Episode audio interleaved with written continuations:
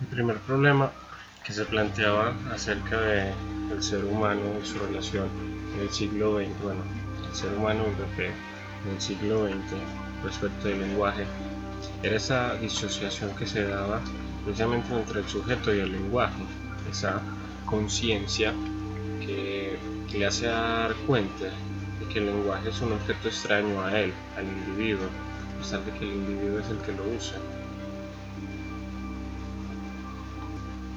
Por eso entonces se trata aquí de entender en este capítulo, o más bien que de entender, de mostrar cómo fue vivido, cómo fue vivido ese conflicto y esa disociación, eh, esa división entre el lenguaje y el sujeto que lo habla. ¿Por qué hablar de una división? ¿O por qué no hablar de una división? Entonces, en primer lugar, podemos hablar de una división porque el lenguaje está en el individuo.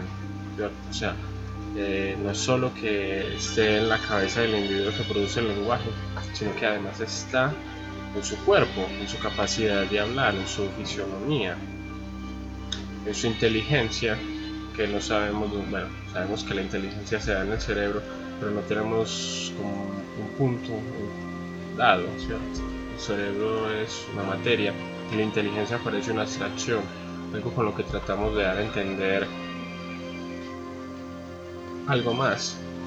Lo quedamos en eso, en el algo, en, el símbolo, en, esa imagen imprecisa que llamamos lenguaje, que precisamente es una de las sensaciones o ideas que perturba la tranquilidad de esos escritores del siglo XX y es si no tenemos nada de lenguaje, si no tenemos una certeza, si simplemente tenemos esos sonidos, esas palabras en común que son un formalismo, los, los artistas y filósofos del siglo XX estaban en contra de los formalismos. Bueno, obviamente no todos, también había corrientes en las que se reafirmaban los formalismos. Entonces, si lo que se cuestiona es el lenguaje y mi relación con el lenguaje, y vuelve a caer en cuenta, como ya lo había dicho Platón, de que en el lenguaje habitaba la mentira. Entonces, ¿qué sucede con esos individuos? Porque es imposible para ellos escapar del lenguaje, escapar de la mentira. Entonces, en ese sentido, por ejemplo, con el dadaísmo, se da el ataque al lenguaje y al arte en la medida en que se, se siente que es falso, ¿cierto?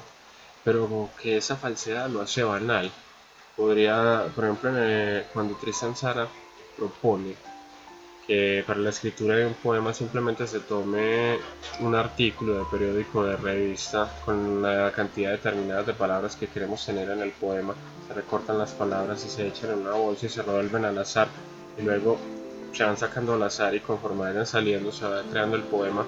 Eso es una denuncia, ¿cierto?, de la futilidad del lenguaje, de lo arbitrario que es de que perfectamente podría estar organizado de otra manera, que ese sinsentido aparente es simplemente el sinsentido general.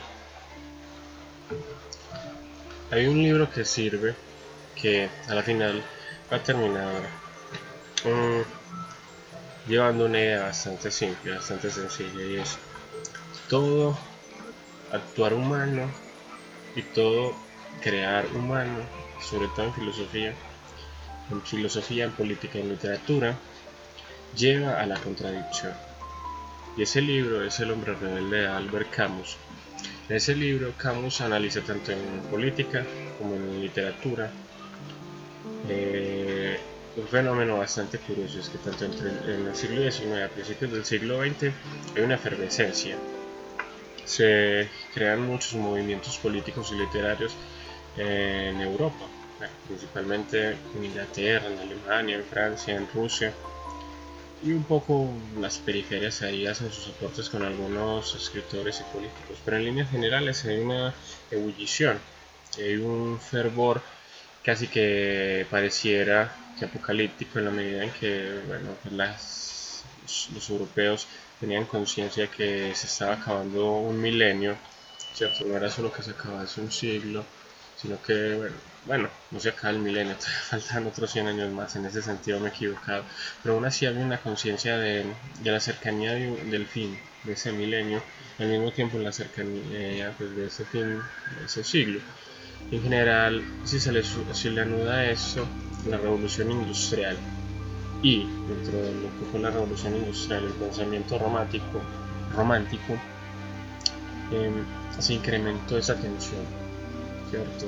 Entonces, todo el tema de las guerras eh, independentistas, la idea de, que surge de, nacionalidad, de separarse de ese otro, el asunto de la xenofobia, esas guerras en las que se destruye al otro por, pues, por no ser de mi, de mi patria, de mi nación, que luego en el siglo XX se convierten en guerras de exterminio, como los turcos asesinando a los armenios, o los nazis a los judíos, a los gitanos, pero en fin, en, el fondo pues eso tiene algo de romántico, porque el romanticismo no necesariamente es solo son aspectos positivos, también son aspectos negativos como ese, ese odio exacerbado e irracional hacia el, bueno, que está dirigido hacia el otro, hacia el otro ser que aparentemente es distinto de mí, que uno podría pensar que son un montón de estupideces es cierto que la xenofobia es un montón de estupideces, pero bueno, hay que recordar que el romanticismo también tiene una actitud que es mm, inocente ante la vida y en su inocencia es cruel y es destructor. Bueno, al menos en algunas vertientes del romanticismo. El caso es que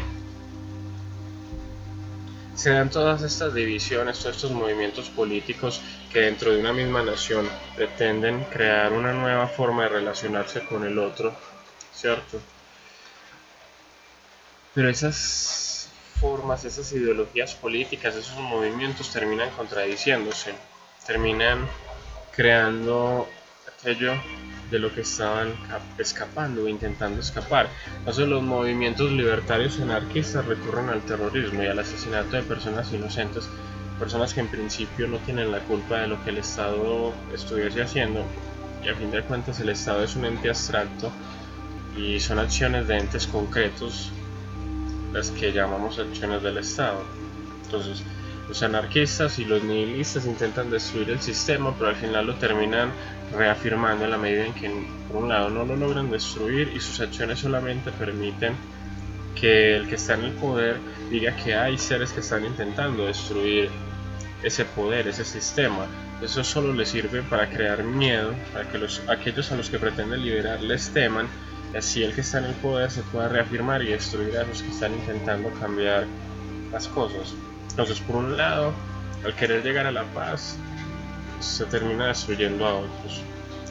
Y queriendo destruir a los que supuestamente se ve como seres malvados, como los monstruos, realmente se termina asesinando inocentes. Y se le termina dando una excusa al poder para seguir oprimiendo. Eso en lo político, bueno, que eso es realmente muy básico y aquí estoy hiper simplificando lo que ya lo que propone Camus aunque tampoco es que sea tan complejo pero en líneas generales voy a poner un ejemplo para sea aún más claro y el ejemplo es literario Camus nos habla de cómo hay esa tensión moral cierto entonces existen aquellos poetas por ejemplo como Charles Swinburne no sé si así se pronunciará porque yo no sé inglés y Charles Baudelaire que hacían un elogio del mal, ¿cierto? Un elogio de la maldad, un elogio del, satanismo, hablan del demonio, sobre todo de esos poemas, del demonio, del mal, del asesinato, de violaciones, de un montón de cosas, pero en realidad no hacían nada de eso pues, en su vida real, en su vida cotidiana. Entonces es el artista proponiendo el mal, pero, comillas, viviendo como un santo. Entonces, ahí hay una contradicción una contradicción moral. Y en el terreno político sucedía lo contrario, aquellos que pretendían la santidad, aquellos que la predicaban, terminaban viendo como criminales y como degenerados y como asesinos y como violadores.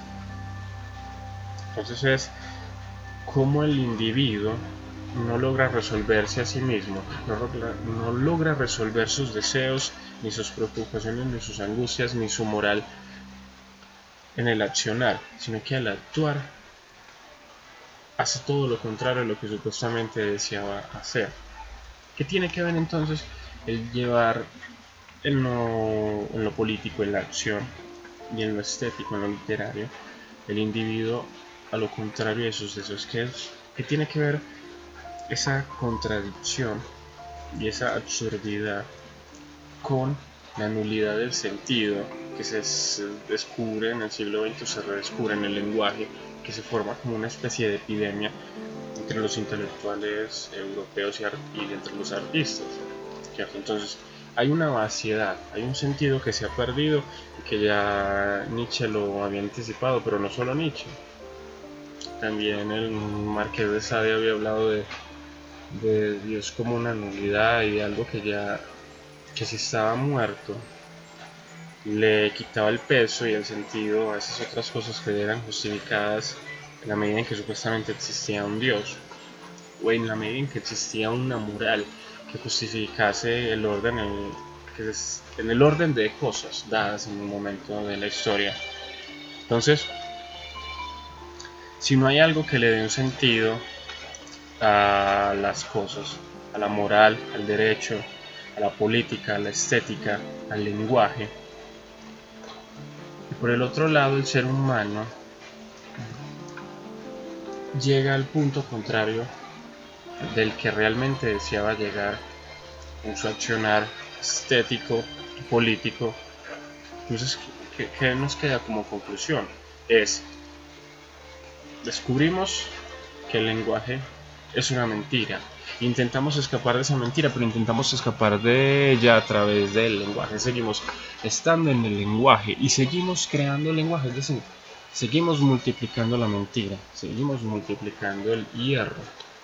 En ese sentido, tanto el dadaísmo como el surrealismo que atacaron el sistema, o al menos eso intentaron, y que hasta cierto punto han sido denunciados como hipócritas en la medida en que seguían haciendo parte del sistema, en la medida en que terminaron siendo parte de las galerías de arte y de los convencionalismos del arte, pues entonces tendríamos que decir, bueno, fue un evento humano desde la perspectiva de Camus, es decir, era imposible que ellos escaparan de esa red, de esa telaraña de la realidad.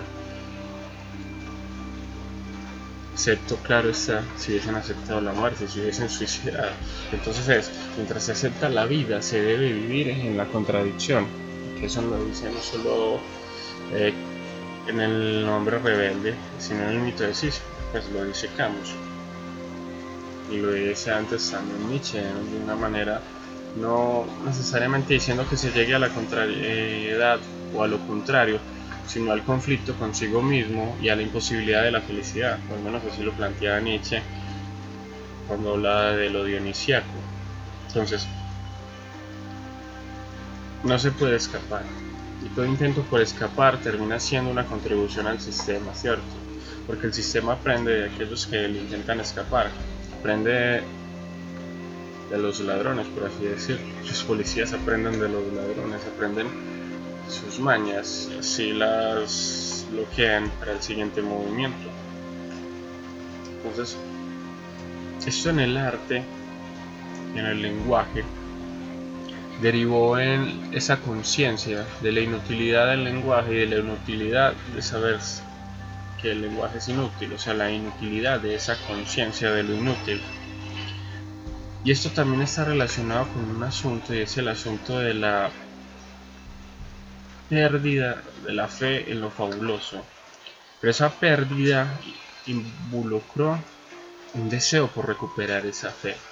Por ejemplo, el surrealismo y esas corrientes en las que se revivieron pensamientos eh, tomados de la alquimia o de la cábala o de la astrología, porque como Dalí decía que los surrealistas se las daban de ateos y sin embargo iban a que les leyeran las cartas, ¿cierto? Es decir, creían en el destino, creían en la, la astrología, en la posibilidad de la de descubrir qué es lo que nos determina simplemente con unas cartas y con unas relaciones de los astros. Entonces, hay una lucidez, una conciencia lúcida que sabe que hay un montón de cosas que son mentira y que no hay un conocimiento cierto o un conocimiento metafísico de las realidades que afectan al ser humano y de la realidad que el ser humano mismo es. Pero entonces no se vive la destrucción de eso, en la destrucción completa de eso, sino que se trata de buscar ese sentido perdido en esas cosas de la cotidianidad. Entonces así los surrealistas terminan haciendo una oda a la cotidianidad, ¿cierto? Porque el sueño hace parte de la cotidianidad. Y esos objetos o los ready-made, esos objetos encontrados que son valorados como arte porque la sociedad los ha despreciado, son objetos de la cotidianidad. Entonces es darle valor a lo que antes no se le daba valor. ¿Pero por qué? Porque se le quiere dar valor a algo. Como Nietzsche dijo en, la genealogía de la moral, el ser humano prefiere desear la nada o querer la nada que no querer o desear nada.